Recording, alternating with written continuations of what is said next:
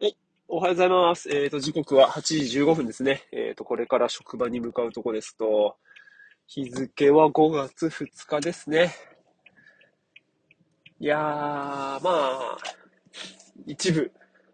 世代の人には、あの、5月2日って、特別な、割と特別な日になってる人もいるんじゃないかなと思うんですけど、確かね、あの、今和の清志郎さんと、x ジャパンのヒデさんが、確かね、亡くなったのが今日じゃなかったっけかなと思って、ラジオ聞いてたりすると、今日はヒデと清志郎の歌がたくさん流れるんじゃないかなと思うし、なんかたくさん流れてほしいなと思うんですけど、うん。どっちも、なんか自分の人生にすごい影響を与えてくれた人たちだなっていうところがあって、清志郎さんは、まあとにかく、こう、なんだろう、ご機嫌通貨、ロック、ロックンロール。って感じで、うん、スローバラードとか、なんかとにかくあの、歌が。好きでしたね。うん。なんだろうな。ほんと唯一無二っつうか、うーん。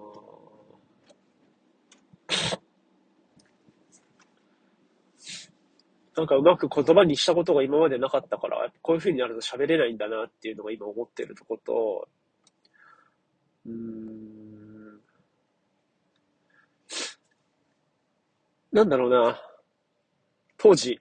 中学生とかだったと思うけど、うん、まあ、ミスチルとか、当時は誰だろう、スピッツ、ユズとか、うん、もうちょっと前だと、なんだろうな、なんかそういう人たちが歌ってる歌と、歌を聴いてるときに、清志郎にも出会って、で、なんだろう、元気が出るっつうか、うん大人が真剣に遊ぶってこういう感じなのかなっ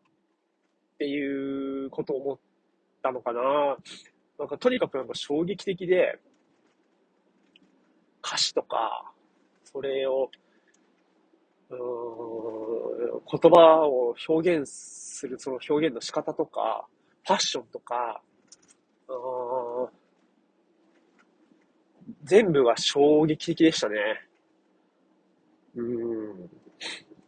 そういうメッセージとか、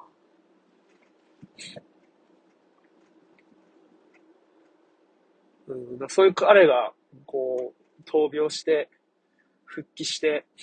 また亡くなるっていうプロセスを目の当たりにする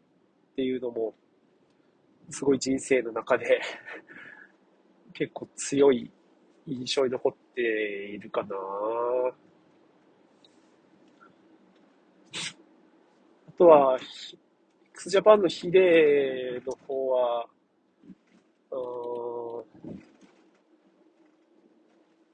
とにかく X っていうバンドをこうリアルタイムで見ることができてたのは、